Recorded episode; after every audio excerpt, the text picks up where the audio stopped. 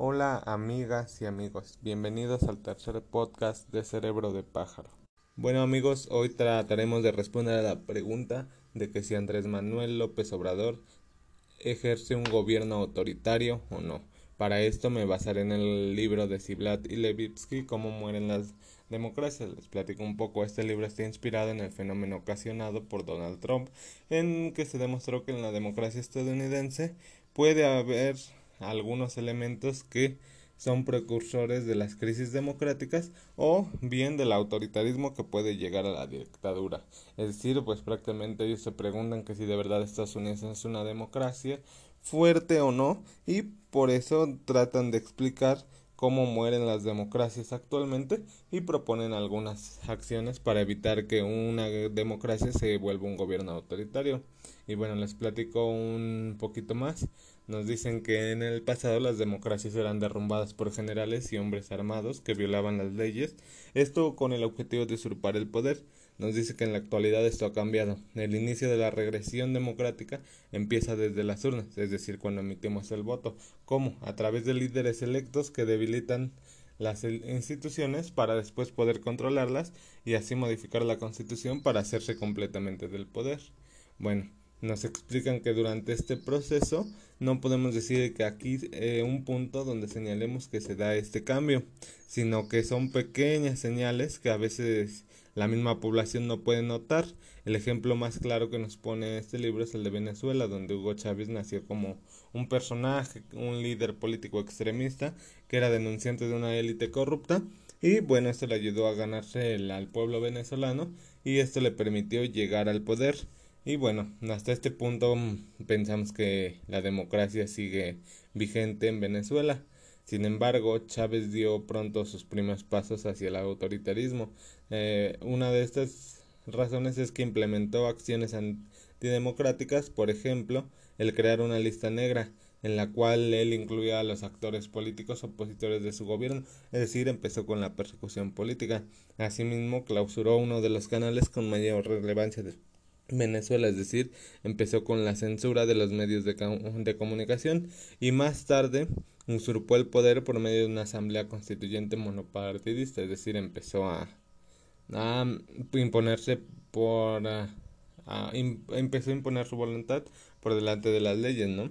Y bueno, por esta razón los autores consideran que las instituciones por sí solo no bastan para poner freno a los líderes extremistas que resultan ganadores en las contiendas electorales. Los que nos dicen con esto es que de nada sirven las normas escritas si no son aceptadas y acatadas por la mayoría de la sociedad. Que en eso estoy un poco de acuerdo y no con los autores, pero les platicaré un poquito más adelante. Bueno, ellos nos dicen que para evitar que un gobierno se vuelva autoritario, primero hay que reconocer a los líderes que pueden ser eh, los que inician este gobierno y para esto Linz nos propone cuatro señales para identificar a estos políticos. Nos dice que son aquellos que rechazan las reglas democráticas del juego, niegan la legitimidad de sus oponentes, toleran o alientan a la violencia y por ende también que indica que su voluntad de re bueno tienen una tendencia a restringir las libertades civiles de sus opositores y bueno también se caracterizan por expresar un discurso como ya lo comenté con el caso Chávez en contra de las élites proponen una división entre el pueblo y la élite corrupta. De igual forma ellos se consideran a sí mismos la voz del pueblo. Bueno pero qué hay que hacer después de reconocerlos los partidos políticos deben eh, son responsables y juegan un papel importante ya que deben de mantener estos líderes fuera de sus filas, expulsarlos también si ya están eh, ya están en el partido expulsarlos de sus filas y bueno mm, tratar de no proponer candidatos con estas características también es decir no legitimar a estos a este tipo de personas y por último en el último de los casos que un líder de estos llegue a ser postulado a un cargo público, los demás partidos deberán formar un frente o una alianza para derrotarlo. Bueno, de, pero ya volviendo al tema de Andrés Manuel, desde mi perspectiva, el, López Obrador ha tratado de imponer un gobierno autoritario en cierta medida, pero bueno, les digo por qué. Primero porque cumple con la característica de que a lo largo de su carrera se ha expresado con un discurso en contra de las élites económicas y políticas.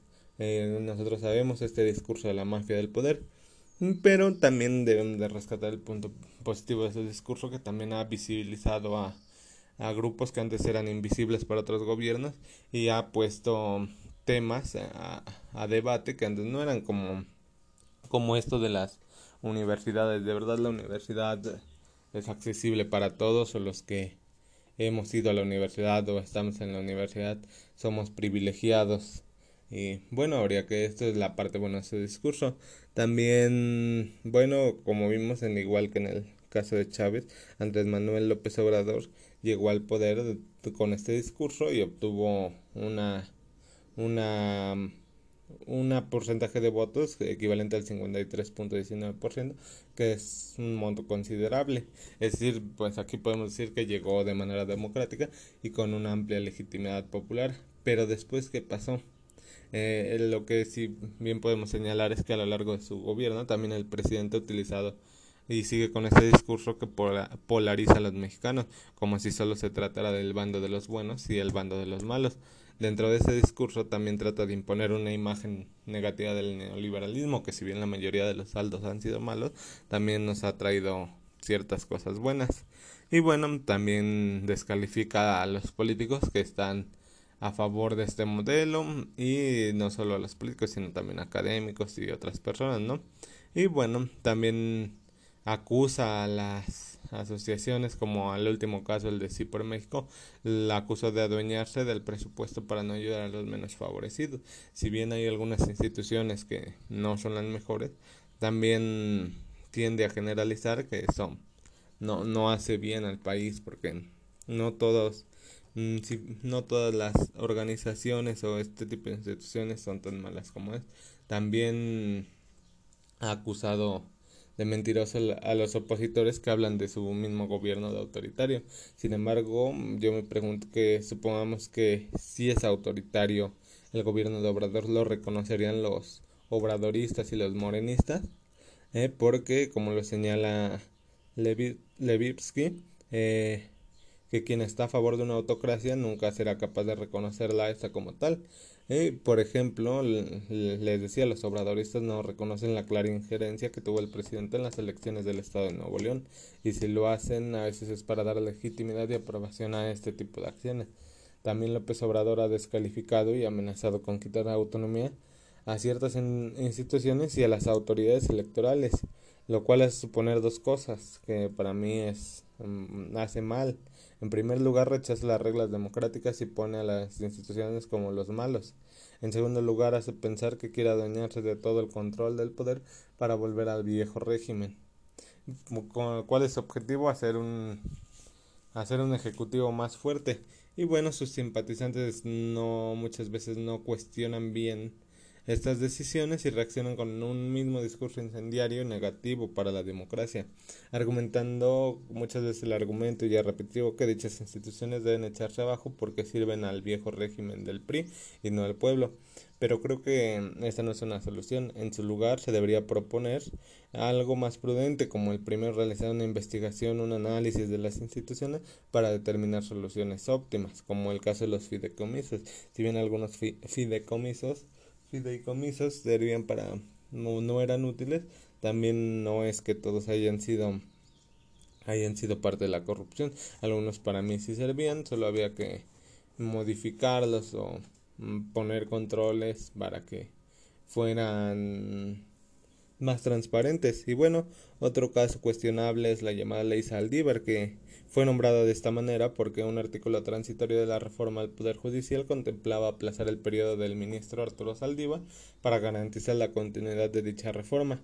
Bueno, esto hace pensar que López Obrador busca bien afianzar su poder eh, a uno de sus hombres de confianza y por lo tanto mantener igual este poder al margen. Y bueno, los autores, como ya vimos, nos dicen que las instituciones no bastan para detener a los personajes autoritarios. Yo no estoy tanto en eso, yo no estoy con ese argumento de acuerdo, ya que creo que las instituciones deben de bastar por sí mismas, de lo contrario tendrán a personalizarse y eso tampoco no es bueno porque dependen de algún actor para hacer una transición o algo así.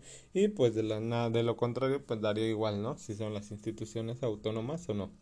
Por último Por último, puedo decirles que tampoco veo como solución a los partidos PRI, PAN y PRD, porque si bien el objetivo es lograr un Congreso dividido que en la teoría me parece bien, ¿qué te garantiza o qué legitimidad puede tener un partido que estuvo 70 años en el poder sin reconocer la autocracia que imponía en el país? Un partido que persigue y otro partido, como es el, ya sabemos cuál, que perseguía y asesinaba periodistas, el partido que desapareció estudiantes y políticos opositores a sus intereses. Además, la coalición formada por estos partidos solo representa una oposición electoral. ¿Qué me refiero con esto? Que en la Cámara de Diputados el PRI y el PAN en promedio votaron un 78% en el mismo sentido que Morena, lo cual nos revela que no son una oposición real ni proponen nuevas ideas como ellos lo dicen en, en, en su discurso. Y para finalizar, concuerdo que que con los autores de que debemos de tener cuidado con estas señales y bueno, lo que yo recomendaría a la ciudadanía es informarse, ser más participativos en la política, porque no solo es el voto, si ya bien haya ganado el candidato de mi agrado o no, tenemos que involucrarnos en la política y exigir resultados.